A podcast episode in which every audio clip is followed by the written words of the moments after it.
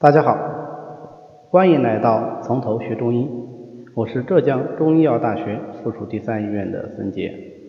今天呢，我们首先要讲一下什么是中医的病机，然后呢，我们花一点点时间来学习一下第一个基本病机——邪正肾衰。病机呢，可以说是中医里最重要的概念之一。我们经常讲辨证论治，呃，什么是症呢？当然有很多不同的说法，其中最广为接受的说法之一呢，就是这个所谓的症，其实就是病机，也就是说辨证就是辨病机。那到底什么是病机呢？书上给的概念是，病机是疾病发生、发展、变化及其结局的机理。呃，应该说这个病机的定义是非常好的。好在什么地方？我们一会儿再说。其实啊，病机这个词出现的年代非常早，它首先是出现于《素问·治真要大论》的“审查病机，无失弃疑”以及“谨守病机，各司其属”这两句话。那么接着这两句话以后呢，就有了我们非常熟悉也是非常著名的病机十九条。当然，在《内经》里面。对于病机的阐释就远远不止这十九条，但是这十九条之所以出名，除了它本身在临床上确有价值以外，很重要的一点就是它是第一次系统的提出病机，并且来举例论证的。那么唐代的王弼在解释这个病机的机的时候啊，他的解释是机要，他说得其机要，则动小而功大，用浅。而功深，意思啊，就是说病机的这个机就是最重要的那一点。那我做事情的时候啊，呃，只要说抓到了一件事情的关键点，那其他的事自然就迎刃而解了。所以说得其机要者。但是你看他这个解释是相对来说静态的一个横断面的，呃，是医者在给病人诊治疾病的那。一个特定的时间段看到的疾病的现象，所以到了明代的时候，张景岳解释这个机，他就解释为机和药，说病机就是病变所由出也。什么意思呢？就是说病机的意思啊，就是病是怎么得的，以及它现在的状态，以及它将要发生的变化，啊，就是把这个变化的过程也概括在里面。那这样的话，它就由王斌的这个静态的理解变成了一个动态的理解。所以呢，我们现在给病机的解释就是疾病发生、发展、变化及其结局的机理。它实际上涵盖了疾病从发生一直到结局的全过程，它是一个动态的概念。所以我们在看病的时候要讲辨证。辨什么症？首先要辨出来病人这会儿过来看病的时候，他的气血阴阳的状态，他现在是个什么情况？还要知其所由来啊，知道他这个情况是由什么原因产生的，中间经历了什么过程，以及接下来可能会往哪个方向发展，这个才是一个完整的病机，这一点非常的重要。因为我们在学习的过程中，往往是分开的、片面的、静态的来学习病机的。但是到了临床应用的时候，那你一定要这个概念，就是病机它并非是静态的，而是一个动态的概念。正因为是这个原因呢，所以病机在中医里是非常的重要。可以说，历朝历代各个医家他的新的理论发展。都跟病机脱不开干系啊！比方说我们最有名的金元四大家，刘完素，寒凉派，那么他对病机的观点是什么？哎，对，他是以火热为主，所以叫持火热论为寒凉派。接下来张元素呢，易水学派呢，对，他就强调脏腑的阴阳气血变化。张元素的学生李东垣。强调是脾胃的气机变化，所以它的治疗主要法则就是补土啊，人称补土派。朱丹溪啊认为阳常有余，阴常不足，那么就应该补阴。你看，他先有一个对于病机的新的认识，然后才有一个与之相对应的对于治法上的创新和发展。所以说，学习病机是我们学习中医基础理论里非常重要的一个环节，也可以说是一个承前启后的重要环节，能够把我们之前学到的脏腑气血理论、病因理论、发病理论和我们后面将要学习的治则、治法、方药联系到一起。我们如何去学习病机呢？还是跟所有的学科一样，由简而入繁。我们得先看一看最基本的这个病机是什么。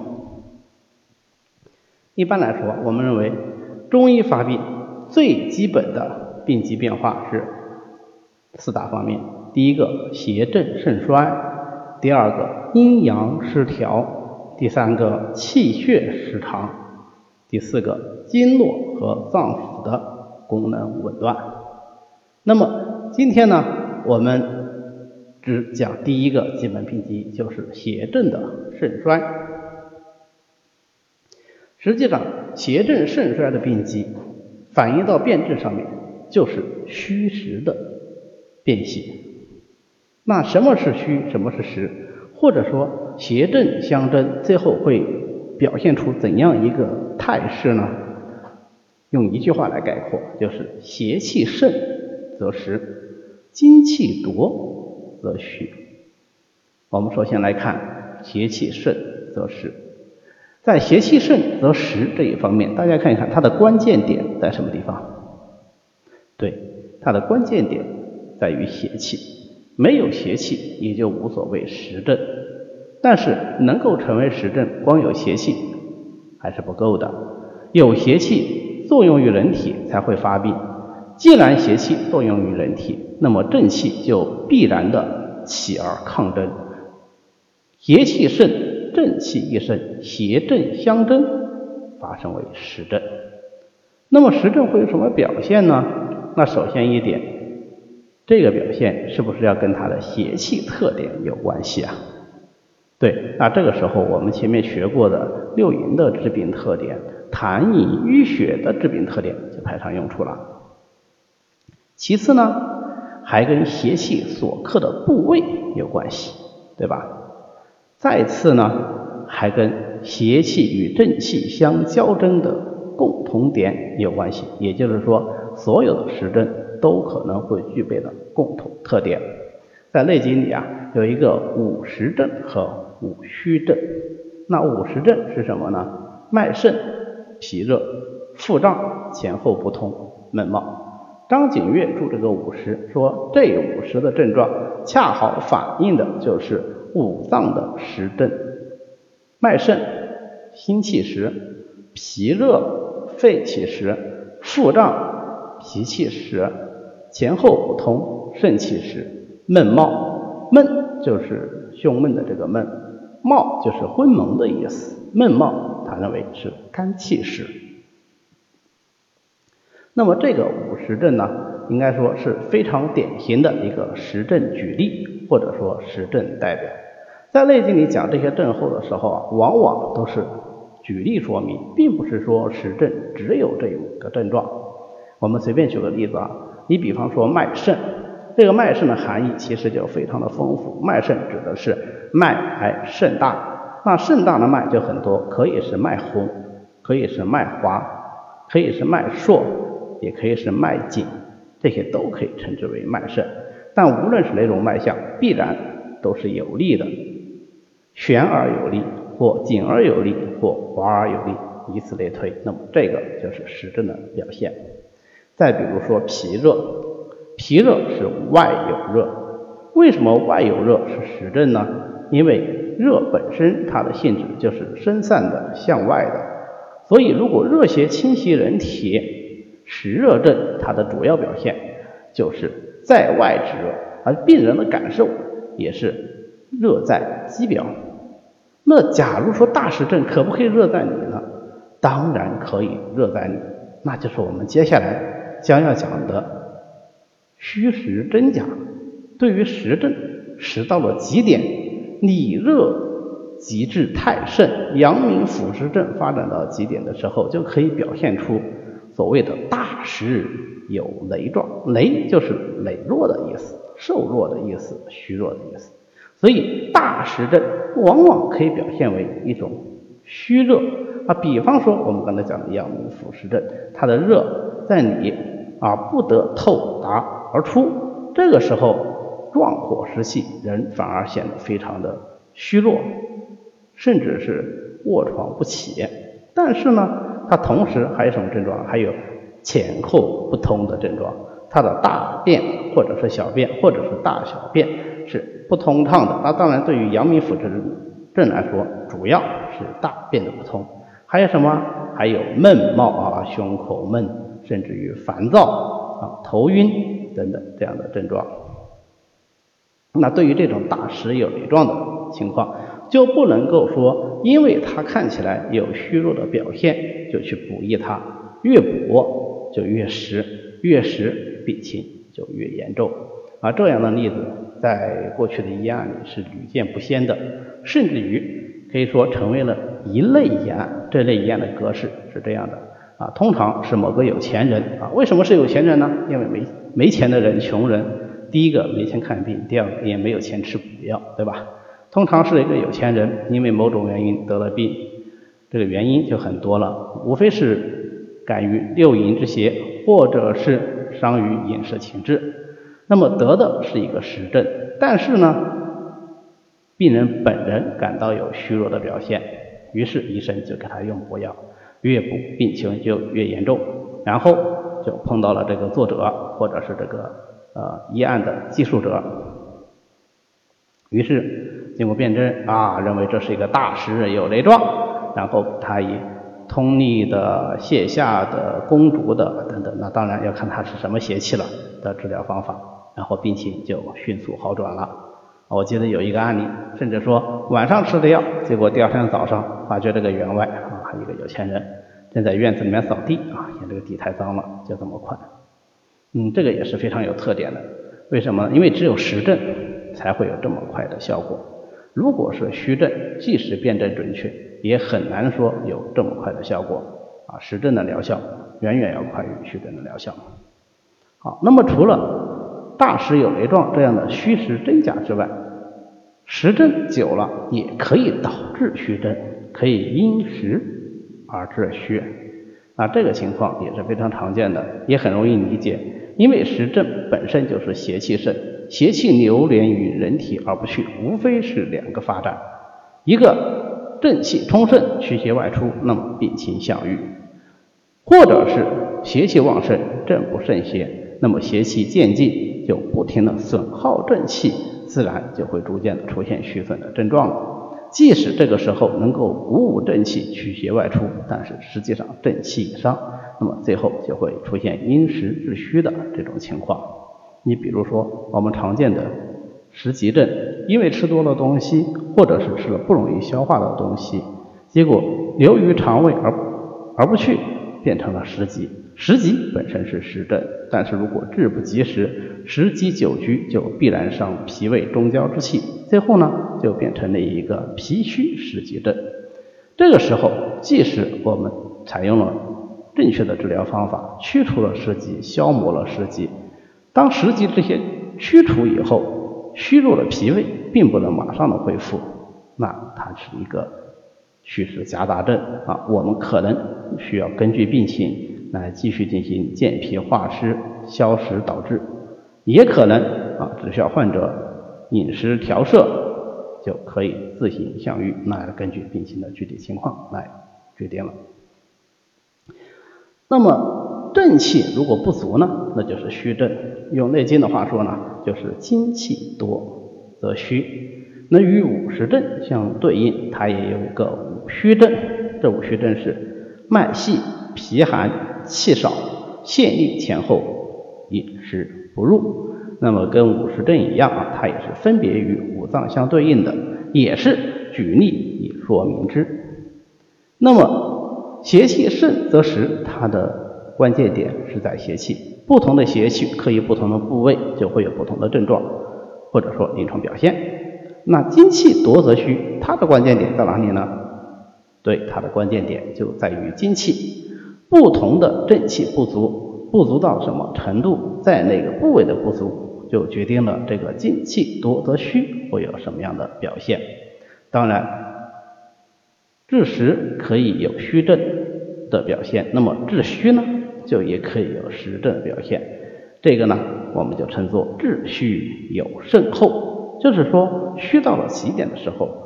反而看起来有实证的表现，治虚有甚后的这个例子也是非常多的。比方说，当胃肠功能减弱的时候啊，中气不足，本身是一个虚症，但是它的表现呢，却可能是腹部的胀满和疼痛。再比方说，当我们阳气虚到极点而不能潜藏的时候，残阳浮越于外啊，就会出现所谓的带阳症，反而是看到面红啊，精神也有一短时间的好转啊，就是我们俗称的回光返照，这些都是治虚有甚后的这个例子。那当然，虚实之间是可以相互转化的，既然可以由实治虚，那么当然也可以由虚致实。由虚致实的例子最常见的也不过就是脾胃的这个表现了。脾虚就不能够运化水谷，水谷不能运化，则流而为各种阴邪痰湿水饮啊，如此等等。那么痰湿水饮流于体内，它就形成了新的湿邪，最终形成一个虚实夹杂的症状。你再比方说，呃，在我们男科里面，本身防劳过度，它损伤。精血啊，肾精暗耗，它是一个虚症。但是在防劳过度的同时呢，它又往往可能是忍精不泄，或者是精关不顾，精溢于外而未排出体外，那就形成什么？就形成败精阻窍。于是呢，就形成一方面肾精亏虚，一方面败精瘀阻这样的症候。这也是一种典型的阴虚之实。正因为虚可以导致实，实可以导致虚，所以我们在临床实际中啊，纯虚纯实的人是很少见的，绝大多数人都是虚实夹杂。那么邪正肾衰呢？除了能够帮助我们辨析虚实的情况以外，它也是贯穿疾病全程、影响疾病发生、发展愈后的一个非常重要的因素。我们在上节课里面。讲正邪关系的时候，实际上已经把这一点提到了。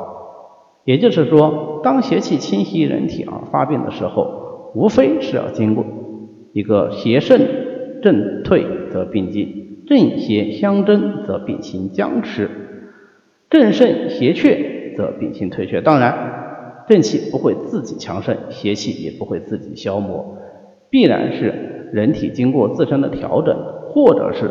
获得了正确的治疗，然后才能逐渐达到正肾邪却这样的一个地步的。那么正肾邪却以后呢，自然病情就能够减退，但是邪气未必就能进去，正气已然受损，就会出现正虚邪念，这个时候往往就表现为病情的迁延。即使说邪气进去，但是正气可能也不能恢复。这个时候呢，就表现为一个正气相对不足的状态。那么在后面的这两个阶段，就需要我们及时的干预，或者是生活饮食的调摄，或者是使用合适的治疗方法，帮助正气恢复，以抵御可能再次侵袭的邪气。啊，这个就是我们中医为什么特别强调病后调摄的关系。好，那么关于邪正盛衰的病机呢，我们今天就讲到这里。各位如果对我们的课程感兴趣，也欢迎您直接在喜马拉雅上订阅《从头学中医》，这样您就可以随时收听到我们的最新内容了。谢谢大家。